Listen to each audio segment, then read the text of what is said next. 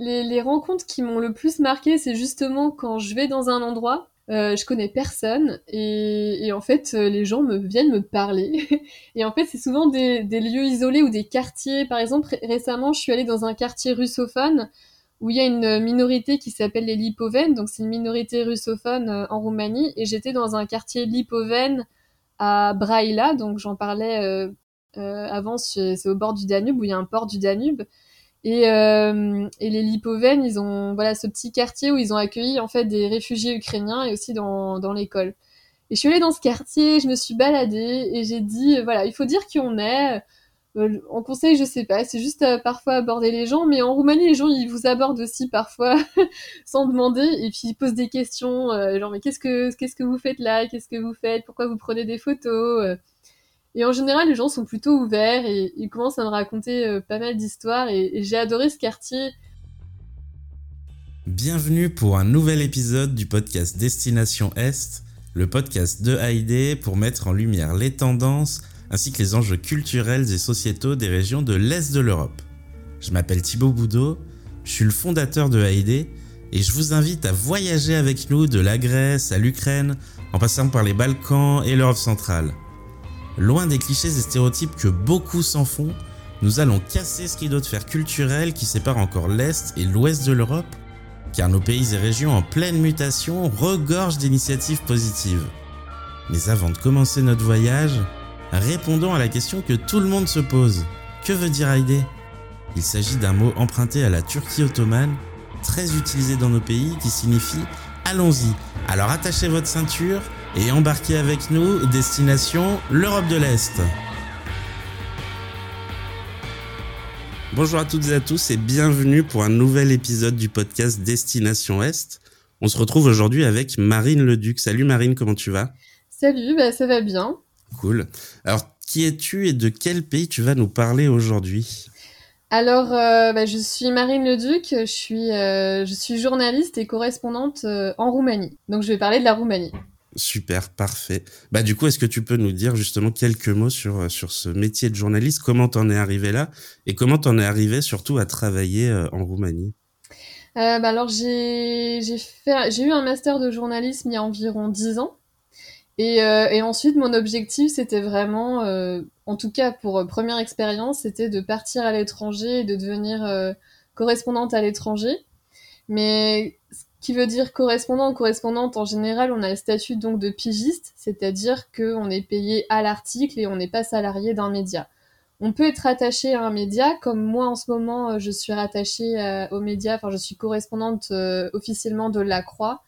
Euh, et mais euh, voilà, on est, je propose des articles à La Croix, mais aussi à d'autres médias à côté, euh, pour et j'écris sur voilà ce qui se passe en Roumanie, sur des sujets que ce soit des sujets culturels, politiques, société, économie, c'est assez varié.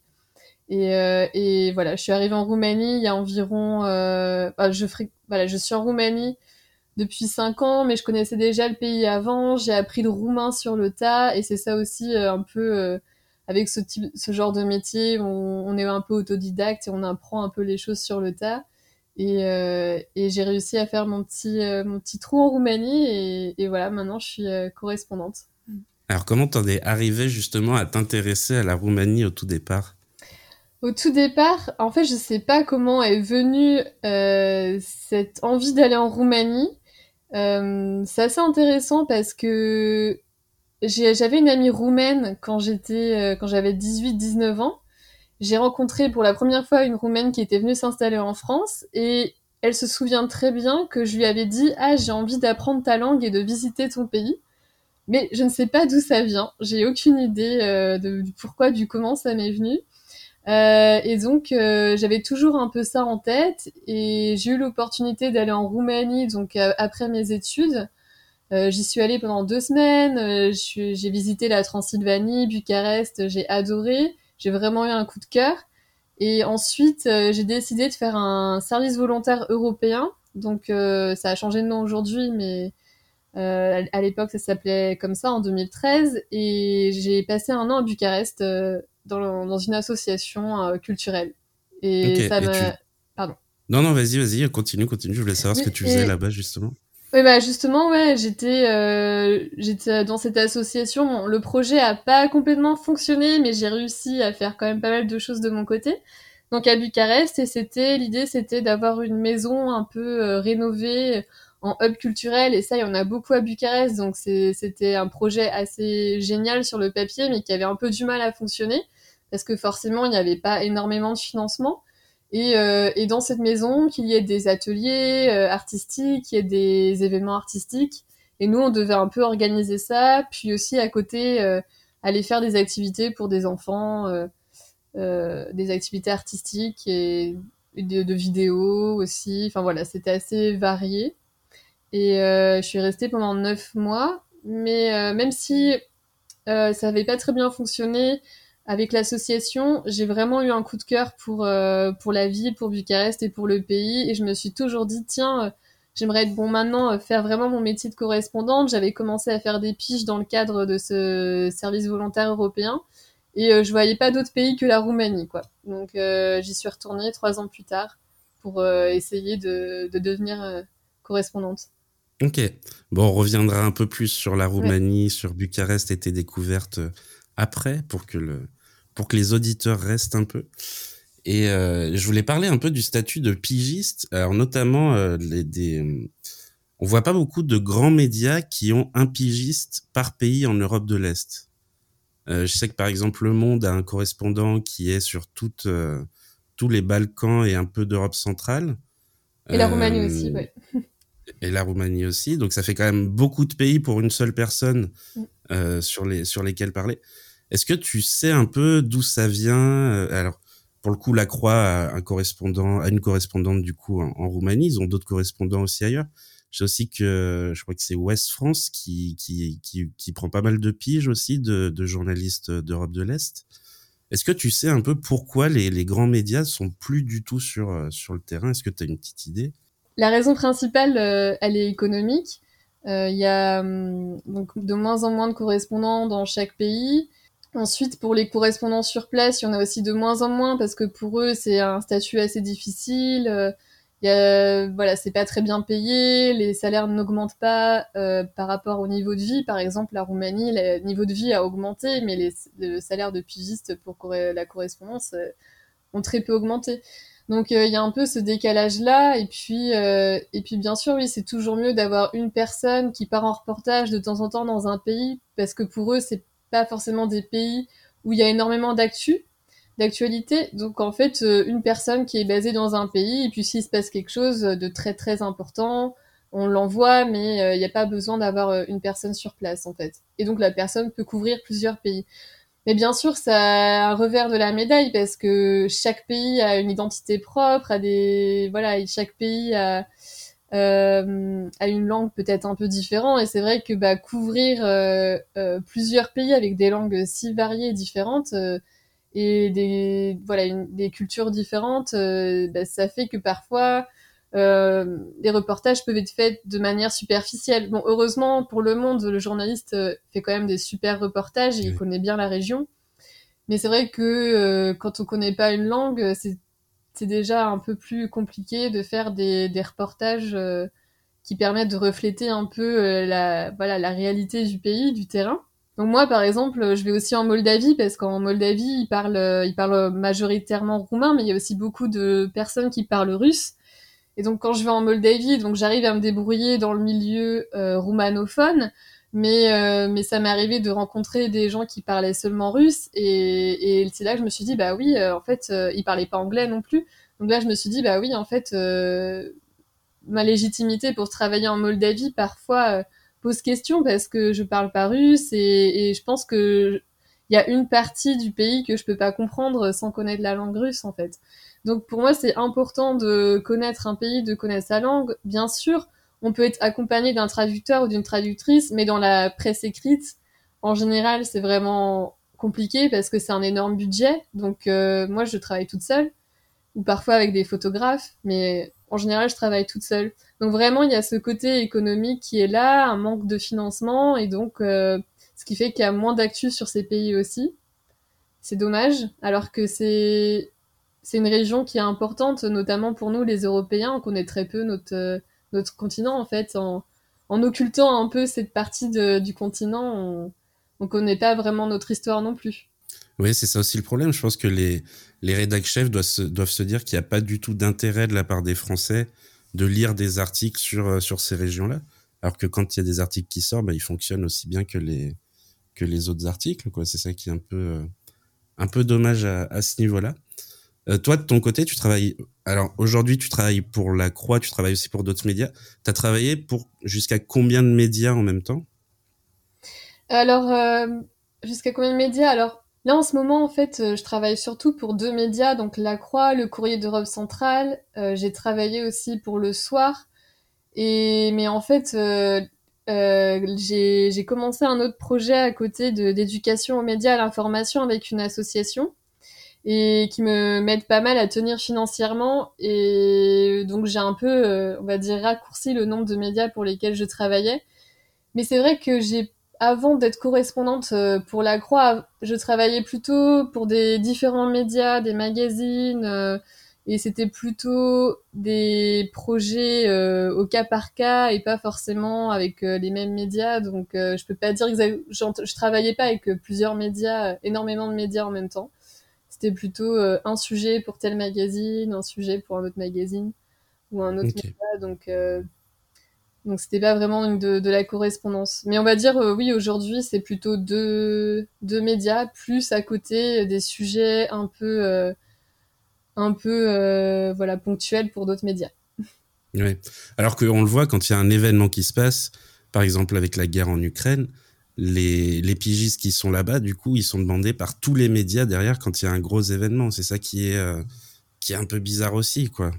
Bah oui, après c'est vrai que nous on n'a pas non plus forcément le temps de faire plusieurs médias ou les compétences parce que Bien sûr. moi je peux pas faire de, de télévision, euh, la radio je pourrais en faire mais ça fait longtemps que j'en ai pas fait donc euh, c'est un peu compliqué. Mais c'est vrai que quand il y a eu les, les événements, euh, quand la guerre en Ukraine a commencé, j'ai été énormément sollicitée pas tant que ça pour faire des reportages, mais plutôt pour être fixeuse. Donc fixeuse, c'est-à-dire euh, m'occuper de la traduction, que voilà, des journalistes viennent et je trouve les contacts pour eux, je m'occupe de la traduction, je les guide un peu, je m'occupe de la logistique. Et j'ai eu beaucoup de sollicitations pour ça, mais et là, euh, c'était premier euh, qui demande, premier servi. Là, j'ai vraiment eu pas mal de demandes. Pas tant que ça de la de demandes de reportage de la part des médias, ça arrivait un peu, mais eux ont surtout envoyé des journalistes sur place en fait, et de et travailler avec des fixeurs et des fixeuses. Euh, après, bien sûr, les médias pour lesquels j'étais correspondante, ils m'ont ils m'ont dit bon bah tu vas faire ça, ça, voilà, mais ils m'ont commandé des papiers, mais après euh, le reste pas tant que ça. C'était vraiment pour être fixeuse, ouais. Ok. Euh, du coup, donc ça fait partie un peu du, euh, du modèle économique, notamment de Courrier d'Europe centrale, de, de, de, développer son réseau de fixeurs et d'aider les médias euh, français francophones à trouver des contacts euh, dans les pays d'Europe centrale. c'est quoi justement un fixeur? Est-ce que tu peux nous expliquer ça? Alors oui, donc un fixeur, une fixeuse, donc c'est des, des personnes qui sont essentielles en fait pour la réalisation d'un reportage, notamment à l'étranger. Euh, c'est-à-dire qu'il y a des, des, équipes de télévision, des radios, mais en général, ça reste plutôt euh, la télé, qui vont contacter des gens sur place pour travailler avec eux. Et ces personnes, donc fixeurs et fixeuses, vont s'occuper euh, aussi bien de la logistique que de la traduction, que de trouver des contacts, d'organiser les interviews, de prendre soin un peu des journalistes, de, de leur sécurité. C'est un peu les yeux, les oreilles et la bouche du journaliste, en fait parce que les, gens qui partent en reportage à l'étranger, ils connaissent pas le terrain, ils connaissent pas forcément la langue, donc euh, ils ont besoin de cette personne-là euh, euh, pour les guider dans leur reportage et faire en sorte que le reportage se réalise dans les meilleures conditions. Et c'est d'autant plus essentiel dans les pays en conflit ou en guerre comme l'Ukraine. Et donc les fixeurs, en général, ce sont des journalistes parce qu'ils connaissent le métier de journaliste, ils savent ce que les journalistes veulent et donc leurs attentes mais euh, dans des moments extrêmes, euh, des conditions extrêmes ou des, des événements euh, comme la guerre en Ukraine, bah, les fixeurs, ça peut être des gens, des locaux, des gens qui font d'autres métiers complètement différents, comme par exemple, il y en a une qui dont il y a un article sur elle, donc je me souviens plus de son nom, mais il y a un article sur elle dans le Courrier d'Europe centrale. À la base, elle était prof de français en fait au lycée français de Kiev. donc donc voilà, mais c'est un métier qui reste euh, informel, qui n'est pas reconnu euh, juridiquement. alors que pourtant, il, requiert énormément de compétences, notamment d'avoir un réseau, de connaître voilà un peu les juridictions pour obtenir des autorisations, de connaître vraiment le terrain, le pays, les, les gens, la culture. Et malheureusement, il n'y a pas de formation pour ça. Parfois, c'est payé en cash, en, au noir. Moi, j'essaie de faire des factures. moi, je fais toujours des factures où euh, je fais euh, voilà, je fais des, fiches de salaire, mais euh, mais ça arrive que certaines boîtes veulent payer seulement en cash au noir quoi, et c'est dommage parce que ça veut dire pas de protection, alors que c'est aussi un statut qui peut être dangereux dans certaines zones parce que les journalistes ils arrivent, donc déjà ils sont comme des zones des zones comme en Ukraine, déjà c'est dangereux, mais ils peuvent repartir, alors que les fixeurs c'est souvent des locaux et des locaux qui, euh, qui ensuite euh, restent sur place et qui peuvent euh, faire face à des représailles s'ils ont travaillé avec des journalistes. Donc c'est un peu dommage, il y a vraiment un statut manquant juridiquement, on va dire, pour ce, ce métier-là, et qui est pourtant essentiel dans, dans la réalisation d'un reportage, et qui prend aussi énormément de budget. Le budget de fixeur, c'est un des plus gros dans un budget de reportage. Mmh. Et hum, et pourtant, euh, et pourtant, c'est pas reconnu et, et c'est, ça peut être aussi dangereux que, voilà, quand on travaille avec des journalistes, il y a eu plusieurs fixeurs qui sont décédés dans pas mal de pays, en Irak, en Ukraine aussi, donc, euh, donc voilà. C'était un sujet aussi, euh, notamment en Afghanistan, quand les talibans sont revenus au pouvoir, euh, où des, des, journalistes français avaient des fixeurs en Afghanistan qu'ils n'ont pas pu faire revenir, venir en France pour les pour les aider et qu'ils allaient, enfin, qu'ils allaient pouvoir se faire découvrir par les talibans et du coup euh, sévir on ne sait quel sévice. Donc c'est, oui, c'est vraiment un, statut à, à développer. Il y a quelque chose à, aller chercher en tout cas, euh, en tout cas là-dessus. Et comment tu développes ton réseau justement? Comment tu sais euh, ce qui va intéresser ou pas? Comment tu fais ça? Bah, c'est le, de la même façon que dans mon travail de journaliste en fait. Le réseau euh, qu'il y a, c'est celui que j'ai plus ou moins déjà. Et, euh, et, ensuite, si je cherche des personnes particulières, euh, bah je, voilà, je les cherche comme si je faisais mon travail de journaliste dans le cadre d'un reportage. après, voilà, ça va faire plusieurs années que je connais la Roumanie, donc j'ai vraiment un réseau assez développé. J'ai aussi un réseau de journalistes, d'amis journalistes qui peuvent m'aider si j'ai besoin de contacts. Et, mhm. euh, et, ce qui est intéressant, c'est qu'en Roumanie, j'ai trouvé ça super. Euh, il y a les journalistes ont créé un groupe Facebook où on peut échanger les contacts. Donc, euh, donc c'est un groupe de conversation. C'est une conversation où il y a plein de journalistes et, euh, et les journalistes se donnent les contacts. Ah tiens, est-ce que vous avez le contact de telle personne? Et une autre personne envoie le numéro et ça fonctionne hyper bien. Et c'est là que j'ai pu trouver pas mal de contacts aussi. Ok, c'est avec aussi des journalistes roumains? Que des journalistes roumains quasiment, ouais.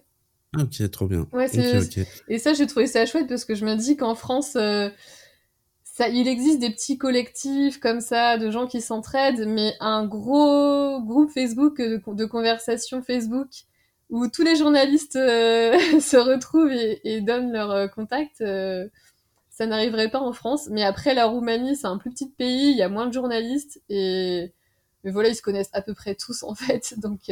Ouais il n'y a pas trop de concurrence au final parce que ça reste un l'univers médiatique en Roumanie n'est pas énorme et et donc euh, ça va quoi. Ça, ça se passe mm. plutôt bien entre eux on va dire.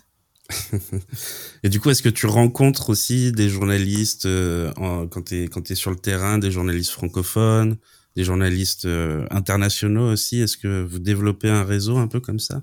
Alors bah si j'en rencontre sur le terrain, c'est vraiment quand il y a des gros gros événements. Mais euh, en général, j'organise mes reportages euh, toute seule. Après, sur place, bien sûr, je connais des journalistes roumains euh, avec qui bah, que j'ai retrouvé parfois en Moldavie ou s'il y avait vraiment des gros événements, des journalistes roumains, francophones ou autres. Mais en général, je fais, je suis assez toute seule sur mes sur le terrain parce que je couvre quand même pas énormément d'actu chaude, à part si vraiment euh, il y en a euh, des gros, il y a des gros événements. Mais, euh, mais en général, j'organise plutôt des reportages de mon côté. Après, bien sûr, oui, on, j'ai aussi le contact de tous les journalistes correspondants sur place et on est, on s'entend bien, quoi. Il n'y a pas de, on se rencontre, on se voit, on s'entraide parfois, donc, donc ouais, ça se passe bien. Contrairement à d'autres pays où c'est vraiment la guerre, c'est la guerre quoi, mais mais c'est aussi des pays où il y a plein d'actu, il y a les gens il y a beaucoup beaucoup de journalistes sur place et ils s'entendent pas forcément entre eux mais en Roumanie ça va c'est assez tranquille. Oui. Bon on donnera pas de on donnera pas de pays de nom de pays où ça se passe où ça se passe mal.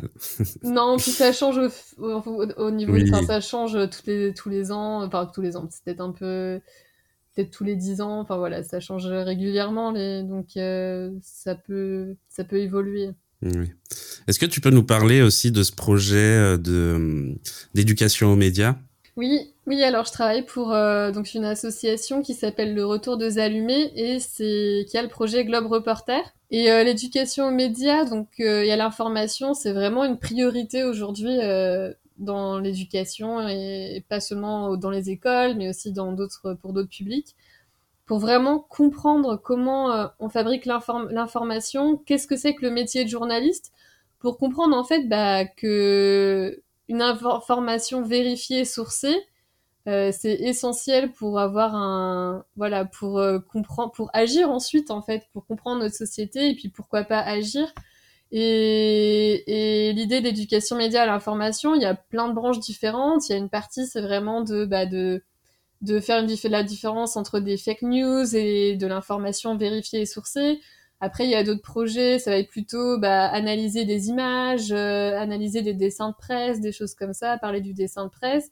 Et nous, notre projet avec Globe Reporter, c'est vraiment de la co-réalisation entre enseignants et journalistes euh, de production médiatique. Et donc, on, se dit qu'en faisant, eh ben, en fait, les élèves, ils peuvent comprendre euh, ce que c'est que l'information, comment on pose les bonnes questions, comment on trouve les bonnes sources, et ensuite comment on réalise une production médiatique, comment on sélectionne l'information et tout ça. Et, euh, c'est vrai qu'on oublie un peu que l'information vérifiée, sourcée est essentielle dans une démocratie, sans quoi on ne saurait pas ce qui se passe, ou on aurait, enfin, on, prendrait les mensonges comme les vérités. Enfin voilà, il y a donc on peut le voir dans des pays euh, où la propagande politique euh, est très présente, et par exemple en Hongrie, en Serbie, où il y a clairement euh, des médias pro-russes, les médias sont enfermés, enfin ont été, voilà, ils ont sont censurés, où les médias indépendants n'ont pas de financement, où ils sont fermés, et en fait on le voit qu'il y a qu'une seule voix qui passe dans les, les dans la télévision ou dans des médias, qui est en fait la voix du gouvernement en place. Et donc, il n'y a pas de diversité euh, des médias et, euh, et ce ne sont pas forcément des infos vérifiées et sourcées. Et forcément, ça influence euh, bah, la population, les gouvernements, et ça peut avoir des conséquences géopolitiques. Et, l'information, elle est aussi importante, par exemple, quand on voit en Ukraine pour un voilà pour enquêter sur les crimes de guerre, ça va être hyper important d'avoir tout le travail des journalistes sur place, et, euh, et euh, c'est ça, enfin ça sert à ça l'information. Et, et, donc une information vérifiée et sourcée est essentielle. Et, et c'est ça que les projets d'éducation média à la formation font euh, et, et, le font dès le plus jeune âge en fait. Que, que les en fait que les futurs citoyens d'un pays euh, puissent naviguer dans l'univers médiatique, euh, dans l'univers numérique et euh, ne pas tomber euh, dans les théories euh, extrêmes du complot ou même une simple rumeur, mais qui peut provoquer en fait d'énormes dégâts. J'ai un autre exemple, par exemple, de... là, je vais parler, par exemple, bah, comment une rumeur peut avoir des peut provoquer des, des dégâts pour une population, bah, c'est ce qui est arrivé quand on avait dit qu'une camionnette blanche où il y avait des Roms bah, enlevait des enfants et ça, ça, avait circulé euh, sur les réseaux sociaux et en fait c'était faux. Mais ça avait il y avait des gens qui ont été euh, allés je sais plus euh, qui ont été tapés des voilà des, des roms mmh. qu'on qu'on je, me demande s'ils n'ont pas été cassés des habitations. Je me souviens plus exactement donc je vais pas dire je vais pas m'avancer mais ça avait eu pas mal de conséquences. Et donc c'est ça à quoi ça sert aussi une information vérifiée et sourcée. Et c'est ce qu'on fait dans l'éducation média à l'information Ok. Et du coup, vous faites ça en France ou en Roumanie avec des étudiants de quel pays? Alors, bah, c'est Globe Reporter à la base, c'est en France. Et, euh, et l'idée, c'est souvent d'envoyer un journaliste dans un pays et les élèves commandent les reportages et ont préparé les questions. Et c'est le journaliste qui part plusieurs semaines, dans un pays et puis euh, ils réalisent tous les reportages. Il y a une dizaine de classes environ à chaque fois. Et donc ils avaient déjà fait ça en Roumanie, euh, deux fois en Roumanie. Et euh, parce que c'est en général c'est des pays où les gens des gens parlent français et c'est des pays francophones et la Roumanie il y a beaucoup de francophones. Mais ensuite l'autre il y a eu un autre projet européen qu'on qui ont ça a commencé il y a deux ans et donc là c'est des classes en, Roumanie, France, euh, Turquie et Belgique, et maintenant aussi en Grèce et, en Roumanie, et de nouveau en Roumanie, où euh, là, les classes, vraiment, c'est les enseignants échangent entre eux, ils montrent des projets ensemble, et il y a des journalistes dans chaque pays qui vont euh, faire les reportages commandés par chaque classe, chaque classe de chaque pays. Donc là, il y a vraiment des classes en Roumanie qui se sont impliquées dans, dans ce projet européen, et qui s'impliquent encore parce que ça a toujours lieu encore aujourd'hui. Yes, trop bien. Bah, on mettra un lien dans la description du, du podcast pour que les gens puissent euh, puissent aller voir ça. Puis c'est vrai que même au niveau même au niveau du Parlement européen, il y a quasiment pas de financement pour la presse, pour la liberté de la presse. C'est arrivé assez récemment les, les financements euh, vraiment dédiés euh, à la presse. Et notamment, je crois, il y a un peu avant le Covid, euh, des aides qui ont qui ont permis de créer deux médias en collaboration avec plusieurs médias européens euh, dont notamment euh, le média Sfera et un autre média qui avait qui a été monté, je crois, par France Télé, si je si je ne m'abuse. Et puis euh, depuis, le Parlement européen, comme un peu avec la musique, essaye de développer des, des financements pour pour pour une liberté de la presse dans toute l'Europe et pas seulement dans l'Union européenne, mais vraiment dans dans toute toute l'Europe continentale. Donc on, on, on, va continuer à à suivre un peu ça. Il y a aussi les projets Erasmus+, qui permettent aussi d'aller chercher des financements euh, pour la presse. Quel conseil, toi, tu donnerais un jeune qui voudrait devenir pigiste, qui voudrait devenir journaliste à l'étranger Ce serait quoi tes, premiers conseils que tu lui donnerais? Les premiers conseils, ben déjà, euh, voir s'il veut vraiment être soit correspondant, soit travailler pour euh, plusieurs médias sans être correspondant, parce que ça signifie deux choses différentes.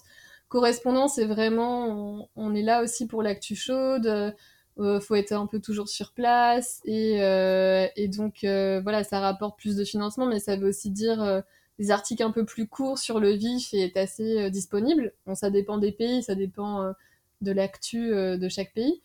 Mais et aussi c'est plutôt faire des plutôt des reportages au long cours des enquêtes plutôt pour des magazines ou d'autres sites où c'est possible de publier, publier de longs articles.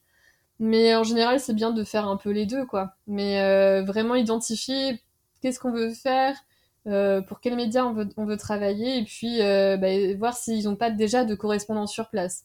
Ça aussi, c'est important parce qu'il faut pas marcher sur les plates-bandes des gens qui sont là depuis des années. Euh, et, et, et, contacter donc les correspondants, dire que voilà, on connaît le pays, on est intéressé par ce pays. Euh, il y a des correspondants qui répondent pas, d'autres qui au contraire sont très en... ouais, ils sont très ravis de répondre euh, aux questions des futurs correspondants et leur donner des conseils. Euh, ensuite, bah pour moi, euh, alors ça dépend des pays, mais moi je pense qu'en général il faut apprendre la langue, alors soit sur place, oui. soit un peu avant, euh, parce que ça veut dire aussi bah, moins de frais, pas de frais de traducteur, des choses comme ça. Et, et la langue c'est important. Enfin, la langue pour moi c'est l'ouverture à une culture. Si on ne comprend pas la langue, on, pour moi, c'est difficile de comprendre la, la culture et, et, la société dans laquelle euh, les gens évoluent dans ce pays, en fait. Et, et la langue, ça rassemble plein, ça, ça permet de comprendre, d'aborder l'économie, l'histoire, la politique, euh, les minorités. Enfin, voilà, c'est, pour moi, c'est un peu essentiel si on veut être correspondant sur place dans un pays. Au début, c'est pas très grave, ça arrive, mais voilà, j'ai mis euh, peut-être. Euh, bon, j'y suis allée doucement, mais j'ai peut-être mis euh, un an, deux ans avant de. Même deux ans, peut-être, à vraiment faire des interviews en roumain. Donc ça prend du temps. Mais clairement, ça a changé mon travail. Enfin, sans, sans parler roumain, j'aurais pas pu faire les mêmes reportages. Parce que j'ai pu atteindre des populations plus isolées, euh, des personnes âgées, des gens qui parlaient pas d'autres langues. Donc, euh, donc c'est clair que pour moi, c'est essentiel. Et d'autres okay. conseils, voilà, d'autres conseils, bah, c'est plus logistique. Euh, euh, avoir les finances, euh, peut-être trouver un petit travail à côté au début. J'ai été guide à Bucarest, j'ai fait euh, prof de français, enfin voilà, j'ai fait des petits boulots parce que au départ, on n'a pas forcément énormément de voilà d'articles vendus ou de projets journalistiques. Ok. je voulais te poser une dernière question là-dessus, mais elle est partie. c'est pas grave, ça reviendra plus tard peut-être. Il n'y a pas de souci. du coup, c'est quoi la chose qui t'a le plus marqué quand t'es arrivé en, en, Roumanie? Ah oui, du coup, ça y est, ça revient. Euh, Est-ce que tu as vu des changements euh, en Roumanie au moment, la première fois où tu y allais et aujourd'hui quand tu y retournes, quand tu y es? Oui, clairement, il y a, y a, beaucoup de changements. Alors, je peux pas parler de la Roumanie en, entièrement parce que j'ai pas, voilà, j'ai pas tout vu et, et à part certaines infrastructures, euh, je peux pas dire parfois même dans les zones rurales, je peux, je peux pas dire que ça ait vraiment changé. Mais en tout cas, à Bucarest, euh, oui, il y a beaucoup. Alors, il y a des choses qui restent, c'est sûr, et, et, il y a beaucoup de changements. C'est une ville en changement euh, perpétuel et très rapide, et euh, en mal comme en bien. il y a des mm. choses. Euh, alors, bah, il y a beaucoup plus de. C'est clair qu'on voit que c'est une ville vraiment qui se, qui se met au niveau d'autres villes euh, en Europe de l'Ouest en fait. Même j'ai lu un article récemment de Reuters qui disait que le niveau de vie à Bucarest dépassait euh, l'Allemagne de l'Est. Donc euh, donc c'est une ville avec euh, il y a de plus en plus de cafés. Alors là les cafés, il y en a partout. les cafés de voilà de ça, ça veut dire que ça se gentrifie un peu. Ça, ah oui, ça se gentrifie. Alors c'est marrant, ça se gentrifie, oui, et en même temps, il y a toujours un peu euh, un mélange qui est là. En fait, ça reste une ville euh, très variée, quoi, au niveau, on va dire, dans certains quartiers, ça au centre, ça se mélange encore beaucoup. Et oui, ça se gentrifie beaucoup, mais il y a beaucoup de plus de ouais, de magasins, de cafés, de commerces, alors qu'il y avait des rues où il y avait vraiment rien, c'était vide. Ça vit quand même beaucoup plus. Et euh, culturellement aussi. Donc oui, ça, ça change beaucoup, mais je pense que ça change beaucoup vraiment euh, au niveau des villes, mais pas moins au niveau rural. Il y a vraiment un décalage. Euh, il y a encore des villages où il n'y a pas d'électricité, et euh, alors que Bucarest, là, enfin que ce soit, on va dire par exemple Internet, Internet c'est un des plus rapides en Europe. Enfin voilà, il y a plus de, il y a vraiment un décalage entre les zones rurales et les villes, les grosses villes. Et euh, il y a plein d'autres villes qui changent beaucoup, comme Timișoara, où il y, y, a beaucoup, il y a eu beaucoup de rénovations, Cluj-Napoca aussi. Donc c'est des villes qui clairement se mettent au niveau euh, d'autres villes d'Europe centrale, mais euh, le reste du pays ne suit pas forcément. Ok. Et du coup, la chose qui t'a le plus marqué quand t'es arrivé en Roumanie? Euh, Bah, je suis arrivée à Bucarest. C'est vraiment le décalage ville, ouais, le ville. Je dirais le décalage ville campagne aussi. Enfin, il y a y a Bucarest, c'est c'est le bordel quoi. Mais c'est c'est une ville, mais ça ça bouge beaucoup. Euh, c'est enfin, voilà. Mais après, c'est vrai que dans les campagnes, bah on se retrouve dans des endroits où euh, il y a pas forcément d'électricité, d'eau courante. Euh, il y a pas forcément de toilettes dans les maisons. Mais en même temps, il y a ouais, ce qui m'avait marqué aussi, c'était les bah, les paysages. Euh, ce qui m'a aussi pas mal marqué, et ça c'est parce que j'arrivais là pour la première fois dans un pays qui a connu une, une dictature communiste. Bon, j'étais allée en Hongrie avant, en, République tchèque, mais la Roumanie c'est quand même assez impressionnant. Quand on arrive à Bucarest, ce qui m'a vraiment marqué, c'est tout, euh, tous les gros boulevards et les immeubles communistes, euh, la maison du, parle enfin, du peuple, forcément, euh, ça marque euh, tout visiteur en fait.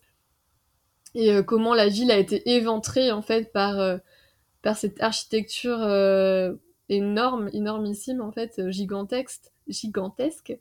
Mais d'un autre côté, bah, ce qui est sympa à Bucarest, c'est que derrière ces boulevards, il y a plein de petites rues avec des jardins, des manoirs. En fait, ce c'est ça qui m'a marqué à Bucarest et qui me marque encore toujours. C'est vraiment l'éclectisme de l'architecture de la ville qui fait qu'on s'ennuie jamais. Et je m'ennuie toujours pas dans cette ville en fait parce que euh, il y a pas ouais, la, la ville n'est pas du tout uniforme euh, il y a il y a des petites rues avec des ouais, comme je disais avec des jardins des manoirs et puis après il y a un immeuble communiste euh, de l'époque communiste et puis ensuite un un bâtiment ultra moderne et même parfois les architectures se mélangent et c'est toujours ce que ce qui m'a marqué euh, déjà il y a dix ans et qui me marque encore et que j'aime dans cette ville quoi. Oui. Pour Bucarest Moi, j'ai un souvenir quand j'étais allé à Bucarest en 2008. Euh, bah déjà, il faisait très chaud, c'était au mois d'août. Et surtout, c'était euh, c'était toute l'effervescence et toutes les voitures qui pouvait y avoir. Et je me disais vraiment, ça, c'est une ville où j'ai pas du tout envie de conduire. Ah non, euh, bah tout le temps à se faire klaxonner et tout ça. c'est encore pire aujourd'hui et, et clairement, ah moi non plus, je conduis pas à Bucarest.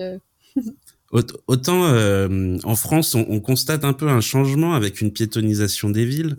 Euh, ça commence à arriver un peu en Europe de l'Est avec des mers verts qui commencent à arriver, notamment à Budapest, à Zagreb aussi.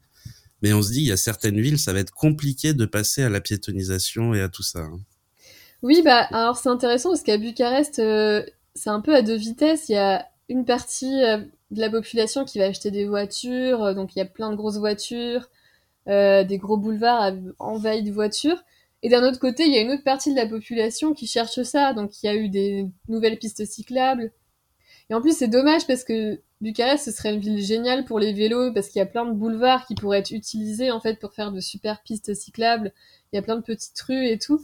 Mais euh, mais euh, là, ça, ça avance vraiment très très lentement, mais ça avance. Et il y a aussi en fait, euh, récemment, depuis le Covid, et eh bah, tous les week-ends, l'été, il y a des rues et des boulevards entiers, comme euh, Calais Victoria, donc qui est euh, la rue qui traverse la rue historique de la ville, en fait, qui va du nord au sud, bah, qui est en fait ouverte aux piétons, fermée aux voitures tout le week-end.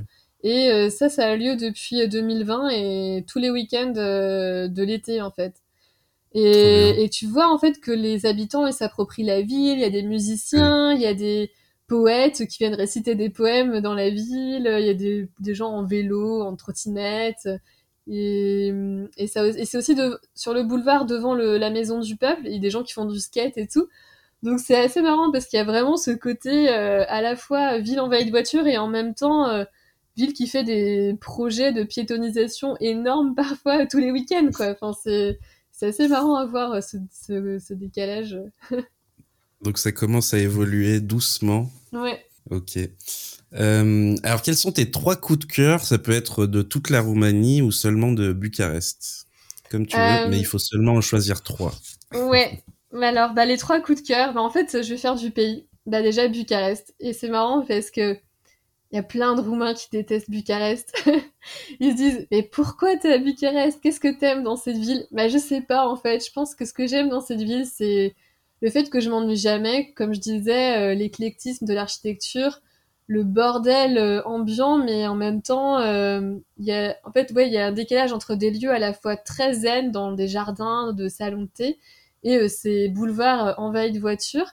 Et, euh, et en même temps, ouais, je sais pas, je préfère une désordre, un vivre dans le chaos plutôt que dans l'ordre extrême. Donc c'est ça que j'aime bien Bucarest. C'est vraiment une ville unique. J'ai pas vu de ville euh, similaire en fait. Et c'est aussi une ville assez verte. Il y a plein de jardins, plein de parcs, euh, avec des, des lierres un peu partout qui grimpent sur les immeubles. Des... C'est un peu une jungle en fait parfois. Et, euh, et ensuite, euh, bah, mon deuxième coup de cœur en Roumanie, c'est, je dirais, les, les. Donc les Apoucènes et les Maramuresh, mais Maramuresh, je connais moins, et les Apoucènes, euh, c'est une petite région montagneuse, donc qui fait partie un peu des Carpates, mais c'est plutôt des plus basses montagnes, qui est donc euh, au cœur de la Transylvanie. C'est des montagnes assez douces dans, je sais pas, dans leur forme, et c'est vraiment hyper joli. Et j'y suis allée dans des villages complètement isolés où fallait marcher pour atteindre le village. Et, euh, et là il y avait des gens âgés qui euh, vivaient dans des maisons mais chaque maison est un peu euh, séparée par je sais pas 50 100 mètres euh, chacune des maisons. Et c'était vraiment sympa. Et dans les Maramourèches aussi c'est vraiment chouette ce type de paysage. Et ça c'est tout au nord du pays et mon troisième coup de cœur, bah, c'est, euh, voilà, c'est bon, c'est assez connu, hein, mais c'est le delta du Danube et notamment euh, les villes de Sfantu Gorge et de Sulina, donc tout au bout du Danube. Et c'est vraiment des lieux, euh, faut, on peut les atteindre seulement en bateau et des lieux complètement isolés, mais qui ont une, une très, qui ont une très grande histoire en fait, pas parce qu'ils sont à l'embouchure du Danube et et euh, il y a eu une histoire de voilà de commerce, de commerçants grecs euh, venus d'Italiens, enfin des gens de toute l'Europe qui venaient là-bas. maintenant, ça s'est un peu, euh, ça s'est éteint. Jusqu'à récemment avec la guerre en Ukraine parce que il fallait faire circuler les céréales venues d'Ukraine. Et donc ils ont rouvert en fait un peu cette voie à des cargos pour transporter les céréales et d'autres produits venus d'Ukraine. Donc ils passaient par Sulina pour atteindre les ports ukrainiens Euh, et ouais, le Danube, bah, même les villes comme Braila, pareil, euh, quand j'en parle, des Roumains sont là, mais qu'est-ce qu'il y a Braila, Braila, il y a rien, c'est une ville au bord du Danube. Mais c'est une ville qui a une histoire, c'est une ville vraiment hyper mignonne, et on voit, euh, ouais, c'est une ville qui a une histoire, mais qui l'a plus aujourd'hui, et qui revit un peu avec, euh, malheureusement, à cause de d'événements terribles que ce qu'est la guerre, enfin voilà, à cause de la guerre en Ukraine, mais voilà, ces ports-là du Danube revivent et on voit en fait qu'ils sont essentiels aujourd'hui pour le commerce et, et euh, c'est des villes euh, qui ont une histoire hyper cosmopolite et j'aime bien ces endroits-là, ouais. Le bord du Danube, euh, l'embouchure du Danube, le delta, c'est, c'est vraiment un, gros coup de cœur aussi. En tout cas, dans quasiment tous les podcasts qu'on a fait sur la Roumanie, on nous en a parlé. Je sais que Romain Duterre en avait déjà parlé, euh, dans, et puis il en parle dans sa BD aussi. Et, euh, et Anaïs aussi euh, nous en avait parlé. Euh, vous avez parlé de ce lieu, donc on, vous encourage vraiment à aller, à aller visiter le, le delta du Danube si vous allez, si vous vous rendez en Roumanie. C'est en tout cas la meilleure partie, plus que le, le, le, le, le sud de la côte, de la côte roumaine. Oui, alors après, le, la côte roumaine, roumaine oui, c'est vrai que comparée à la côte bulgare, elle est pas très belle. Mais il y a des endroits mmh. sympas. Par exemple, Tuzla, c'est sympa. Euh, Constanza, j'aime beaucoup aussi, mais que ce soit le Danube, le Delta, euh, la, le littoral roumain ou Constanza, c'est vraiment à éviter l'été aussi.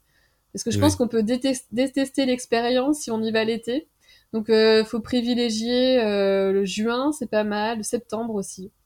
Mais, okay. mais l'été, juillet, août, euh, non. Ah, et puis il y a plein de moustiques de toute façon, donc euh, on faut éviter.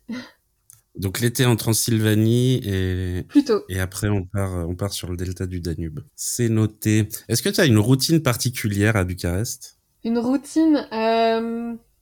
alors j'adore prendre euh... j'aime beaucoup aller prendre des cafés, passer du temps euh... dans les salons de thé, les cafés qui sont parfois situés dans des vieilles maisons avec des jardins, des terrasses ombragées avec plein d'arbres et tout.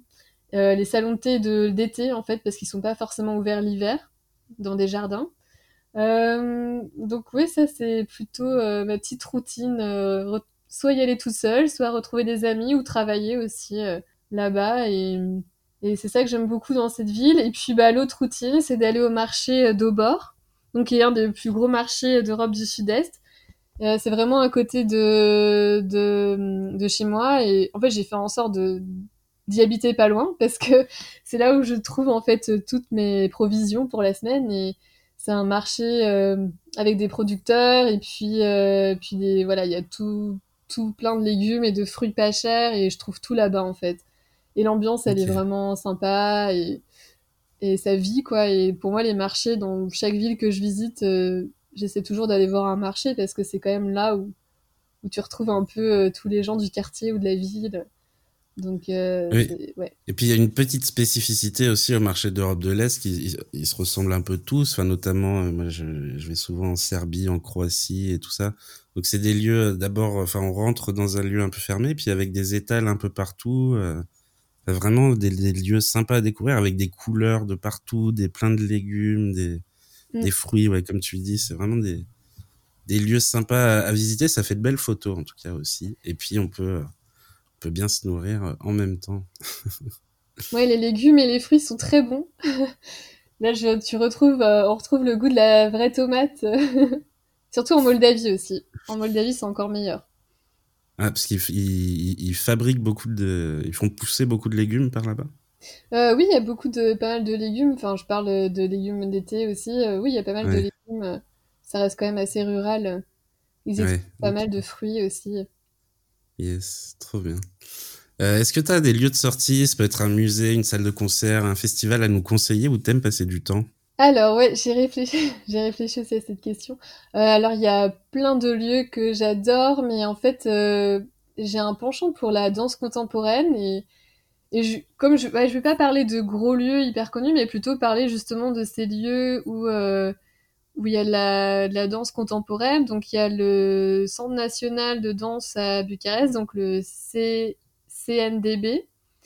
Il y a aussi euh, l'Inotype, qui est un, une salle de spectacle et de cours de danse contemporaine à Bucarest. Et voilà, donc euh, il y a pas mal. Sinon, il y a pas mal de petits spectacles de danse, parfois dans des maisons. Il y a des lieux un peu comme ça que j'adore, enfin que j'adore voir à Bucarest, c'est les vieilles maisons qui sont transformées en hub culturel un peu. Donc donc il y a aussi à l'association Hearth, donc c'est H-A-R-T-H. Ils ont rénové une vieille maison comme ça, et ils font des, des spectacles de théâtre, de danse euh, dans la maison. Euh, il y a aussi une ancienne caserne militaire qui a été transformée en studio d'artistes. Donc ça, c'est un peu le premier, le deuxième lieu. Il y avait un lieu comme ça à Cluj-Napoca qui a fermé, qui s'appelait euh, Fabrica des Pensoulés, mais maintenant il y a un, lieu à Bucarest donc qui s'appelle Atelier Malmaison et il y a plein de studios d'artistes euh, qui se sont installés dans ce lieu-là. Ils font pas mal d'événements, que ce soit des voilà des performances euh, de danse contemporaine ou de ou des, ou des expositions, des vernissages, euh, et puis parfois des ouvertures aussi sur un week-end de tous les studios et avec des concerts et tout. Et ça, c'est vraiment un super lieu aussi à, Bucarest. Ok, trop bien. on va reparler gastronomie. Euh, est-ce que tu as des plats typiques du pays à nous conseiller? Alors oui, euh, donc on parle souvent quand on demande euh, à des gens en Roumanie ce qu'il faut manger, souvent on dit les sarmalés, donc les choux farcis, la zakouska, c'est peut-être apparu dans d'autres podcasts, mais vraiment ce que j'adore en Roumanie, bah, c'est les soupes. c'est les, alors les, tout ce qui est soupe, bouillon et tout. Euh, c'est vraiment très très varié et euh, je suis végétarienne donc je vais plutôt prendre ou je mange du poisson donc euh, voilà je prends pas celle à la viande mais euh, donc il y a plusieurs types de soupes il y a les soupes à crema. Donc ça c'est des potages. C'est plutôt divers types de légumes mixés. Sinon il y a plutôt les, les soupes avec des légumes entiers des bouillons avec de la viande des boulettes de viande des morceaux de viande ou du poulet. Et, et là il y a vraiment plein de variétés, mais différentes, et elles sont toutes aussi délicieuses les unes que les autres. Donc c'est, euh, on les appelle chorba ou aussi borsch. Euh, ce qu'on met en fait une sorte de, bah, le borsch c'est la fermentation de son blé. On, un, on met ça dans ces soupes-là, les chorba ou les borsch. Et donc il y a le borsch de pechté, c'est le borsch de, c'est la soupe de poisson qu'on retrouve euh, au delta du Danube. Le borsch de betterave, ça c'est plutôt ukrainien, mais on retrouve aussi euh, en Roumanie. Euh, on, la turba des légumes, donc c'est celle qui, où il y a des légumes. Euh, voilà, il y a plein de, de c'est avec les boulettes de viande. Donc voilà, il y a plein de variétés différentes. C'est délicieux, ça nourrit bien. Et ouais, c'est ce que je préfère en Roumanie. À chaque fois que je vais dans des restos, je prends souvent des turbas. Alors il faut savoir qu'en Roumanie, ils mangent ça le midi, pas tant le soir. Donc euh, ça m'arrive de vouloir en manger au dîner, ils en ont plus. C'est vraiment pour le, pour le déjeuner. Mais euh, voilà, c'est vraiment hyper populaire, il y en a partout et c'est super bon. Ok, trop bien, on note aussi pour nos prochains voyages en, Roumanie. Euh, donc pour toi, la prochaine question, elle va être plutôt simple à répondre vu ton, métier. Mais du coup, comment euh, on peut rencontrer des locaux sur place? Et est-ce qu'il y a une rencontre qui t'a particulièrement marqué? Oui, alors c'est vrai que dans mon métier, j'ai rencontré, je dirais, des, dizaines, des dizaines de personnes. Mais euh, les, rencontres qui m'ont le plus marqué, c'est justement quand je vais dans un endroit, euh, je connais personne et, en fait euh, les gens me viennent me parler. Et en fait c'est souvent des, lieux isolés ou des quartiers. Par exemple récemment je suis allée dans un quartier russophone où il y a une minorité qui s'appelle les Lipovènes donc c'est une minorité russophone en Roumanie. Et j'étais dans un quartier Lipovène à Braila donc j'en parlais euh, avant, c'est au bord du Danube, où il y a un port du Danube. Et, euh, et, les Lipovènes, ils ont voilà ce petit quartier où ils ont accueilli en fait des réfugiés ukrainiens et aussi dans, l'école. Et je suis allée dans ce quartier, je me suis baladée et j'ai dit voilà, il faut dire qui on est. Euh, en conseil, je sais pas, c'est juste parfois aborder les gens, mais en Roumanie, les gens ils vous abordent aussi parfois sans demander et puis ils posent des questions genre mais qu'est-ce que qu'est-ce que vous faites là, qu'est-ce que vous faites, pourquoi vous prenez des photos? Et en général, les gens sont plutôt ouverts et ils commencent à me raconter euh, pas mal d'histoires. Et, j'ai adoré ce quartier, euh, Lipovène, parce que les gens euh, m'ont présenté à leurs voisins, euh, ils m'ont parlé de leur quartier, de leur vie, de leur vie culturelle, religieuse. Ils m'ont invité à la prochaine grande fête religieuse Lipovène. Donc c'était vraiment sympa. Et ça, ça m'arrive souvent, pas seulement en Roumanie, ça m'arrivait dans d'autres pays, même en Ukraine où je parlais pas la langue. Mais en Roumanie, c'est plus facile parce que je parle la langue maintenant et, Et je peux vraiment faire de super rencontres comme ça. Et mais sinon, la rencontre bah, un peu essentielle, on va dire, et importante dans ma vie, c'était quand j'étais volontaire en service volontaire européen et ma prof de roumain, donc Marinella. Euh, est arrivée et je me suis dit ah cette fille euh, elle l'air vraiment géniale et en fait c'est devenu ma meilleure euh, ma plus proche amie euh, bah, après en Roumanie et bon maintenant je, bah, je veux dire toujours des amis très proches mais on va dire amis que j'ai rencontrés sur place et avec qui j'échange toujours beaucoup puisqu'en fait c'est ma colocataire. Donc voilà.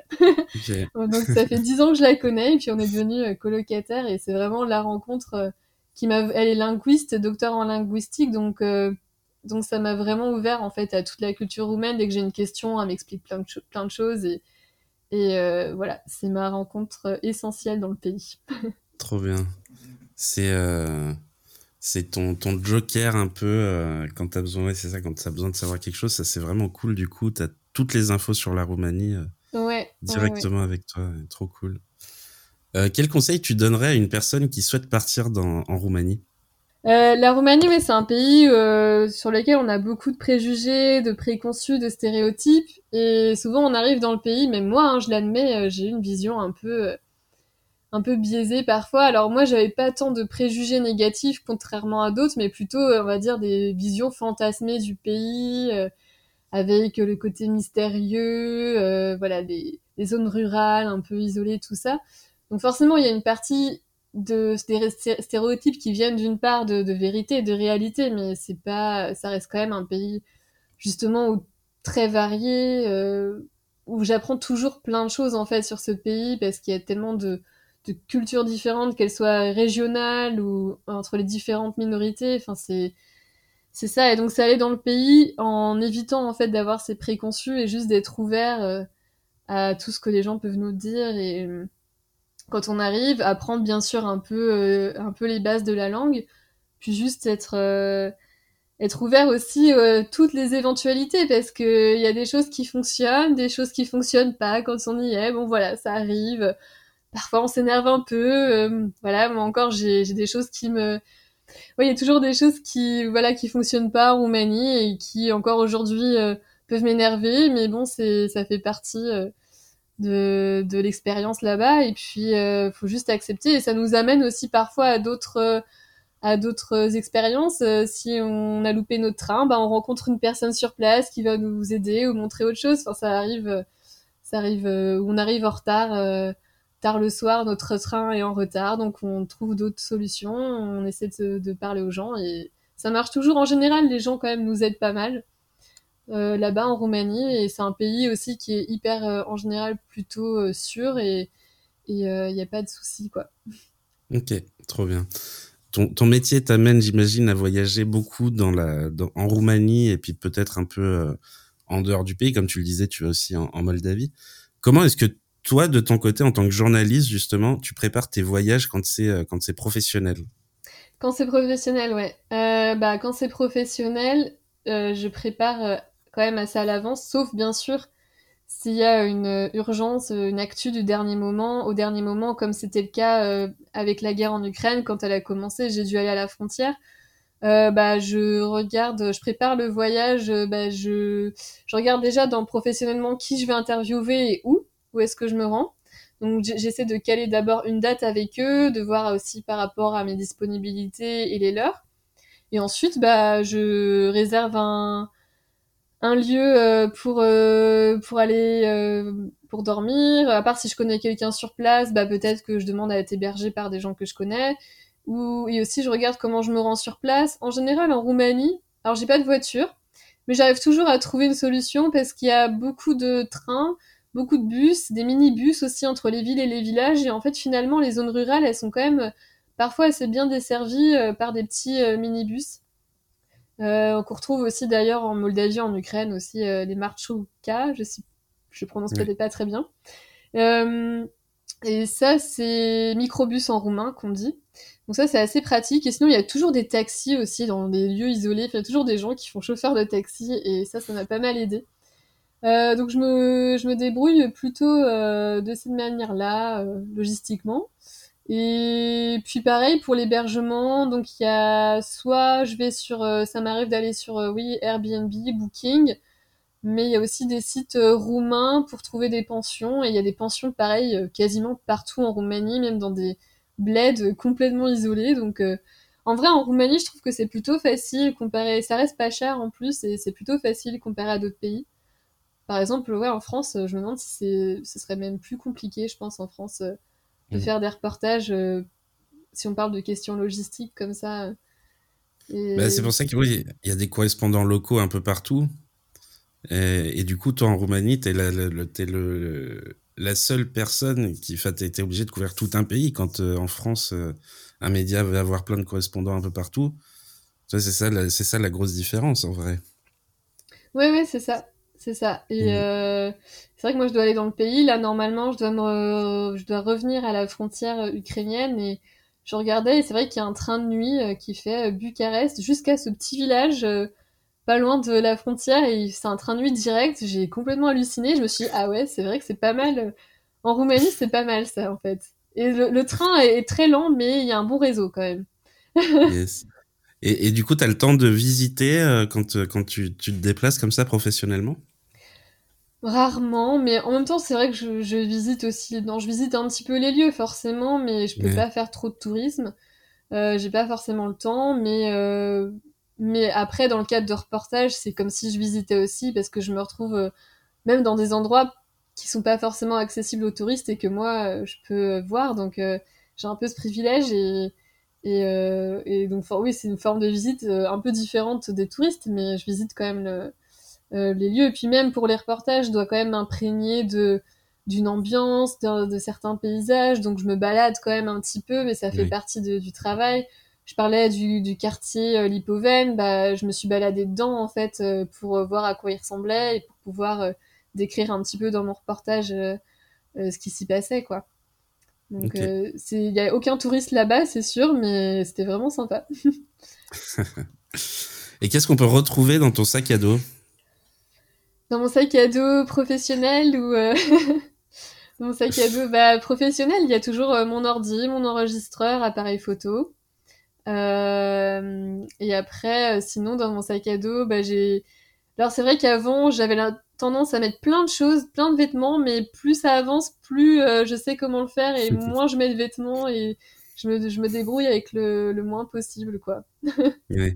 Et tu, tu, voyages pareil quand tu voyages euh, pour, pour du côté perso? Non, bah j'évite d'avoir mon ordinateur. Déjà, ce qui est assez lourd, et d'avoir euh, mon gros appareil photo. J'ai plutôt un argentique à côté, justement. Je prends des photos, mais plutôt argentique. et sinon, oui, après, ça dépend de la saison, mais euh, j'essaie de voyager léger. Yes. Bah, du coup, ça nous mène, euh, cette question justement sur, les, sur la, photo en tout cas, est-ce que ça nous mène sur la prochaine question Est-ce que tu documentes tes voyages et est-ce qu'on peut te retrouver sur les réseaux sociaux? Oui, alors euh, bah, mes reportages, c'est sur Twitter. On peut les retrouver, donc c'est Marine avec un tiré en dessous, le Duc euh, et le DUC attaché. Et aussi sur euh, Instagram, là, je mets plutôt mes photos argentiques. Donc c'est marine underscore, enfin tiré en dessous, euh, LED, LED. Ok, cool. Et ben pareil, on mettra aussi ces liens dans la description du, du podcast. Euh, Est-ce qu'il y a une série, un film, une vidéo ou un livre qui t'a donné envie de voyager quand tu étais jeune? Quand j'étais jeune, ouais. Euh, en fait, je dirais oui, j'ai il y a pas mal de choses, mais en fait, je pense que ce qui m'a donné envie de voyager, euh, c'est parce que mes... c'est les lectures de magazines. Donc j'étais abonnée à des magazines euh, assez jeunes, mais pas forcément de voyage, mais des magazines pour des jeunes, euh, assez culture... Ben, axés sur la culture en général, mais axés sur l'international, les cultures du monde et tout. Et mes, parents aussi se sont abonnés à National Geographic, euh, version française, et étaient dès le premier numéro. Donc je devais avoir 10 ans. Et ça, ça m'a vraiment donné envie aussi de, de, faire ce métier de journaliste et aussi de découvrir le monde. Il y avait des super photos et vraiment, euh, bon, je lisais pas le magazine en entier, mais je regardais les photos déjà et ça m'a donné pas mal envie de voyager. Et puis le fait que mes parents aient aussi voyagé, ça m'a donné aussi euh, envie de voyager. Mais euh, pour ce qui est de livres et tout ça, c'était vraiment des magazines et notamment National Geographic. Ok, trop bien. si je te dis le mot Haïdé, ça te fait penser à quoi? Bah en Roumanie, quand on dit Haïdé, c'est aller.